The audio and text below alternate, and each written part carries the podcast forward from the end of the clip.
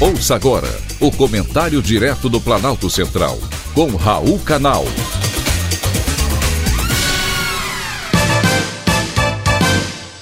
Queridos ouvintes e atentos escutantes, assunto de hoje: Prêmio Nobel. Há pessoas altruístas de natureza, fazem ações em benefício dos outros sem precisar de incentivos ou de recompensas. São poucas, porém existem.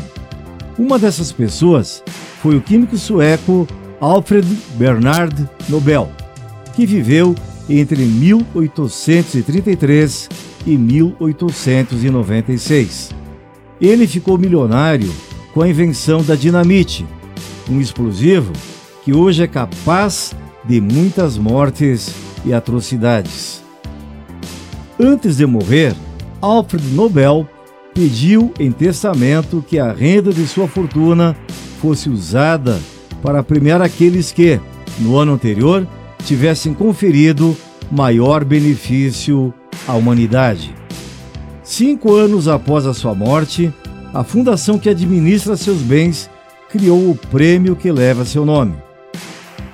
A partir do ano de 1901, comissões de intelectuais passaram a se reunir anualmente para eleger os vencedores do prêmio em literatura, paz, física, química, medicina e fisiologia. O prêmio de economia foi instituído apenas em 1969, por decisão da Fundação Nobel. Chega a ser incoerente que o Prêmio da Paz é fruto de um desejo de um inventor de uma arma destruidora.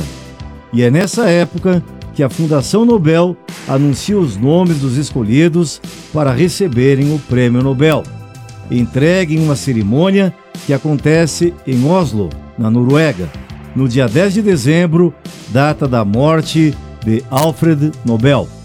A última cerimônia aconteceu em 2020, antes da pandemia. As razões que levaram Alfred Nobel a destinar sua fortuna aos prêmios são pouco conhecidas. Acredita-se, porém, que ele pretendia compensar o mal que o uso da dinamite trouxe para a humanidade. Em 1888, um jornal francês o apelidou de Mercador da Morte, algo que o teria feito se sentir ainda mais culpado. A criação do Prêmio Nobel da Paz parece ter sido fruto da influência de sua amiga Berta von Suttner, uma pacifista austríaca, vencedora do prêmio em 1905. Todas as categorias premiadas são importantes por suas descobertas, mas o Prêmio Nobel da Paz é sempre o mais alardeado, até pela história. Ele já foi conferido a Martin Luther King em 1964, por ter sido um grande ativista dos direitos civis nos Estados Unidos. Ao russo Andrei Sakov, por sua luta pelo desarmamento e, mais recentemente, em 2014, a estudante paquistanesa Malala Yousafzai, por sua luta contra a repressão de crianças e jovens no Paquistão e pelo direito de todas as crianças à educação. Este ano, alguns vencedores já foram anunciados.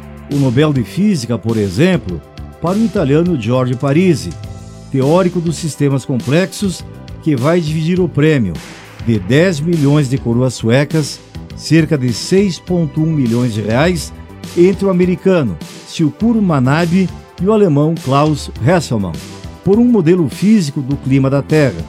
E o Nobel de Química, que vai para o alemão Benjamin List e o americano David Macmillan, que descobriram uma nova ferramenta de construção de moléculas.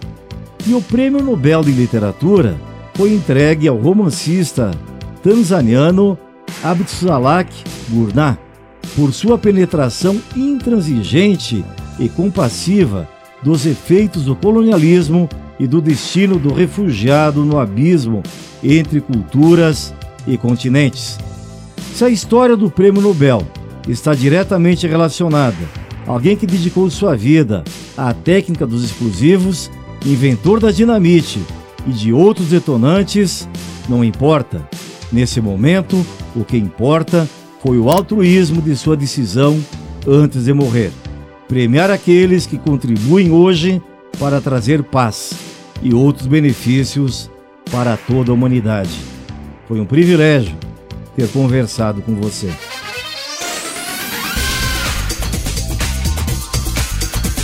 Acabamos de apresentar o Comentário Direto do Planalto Central, com Raul Canal.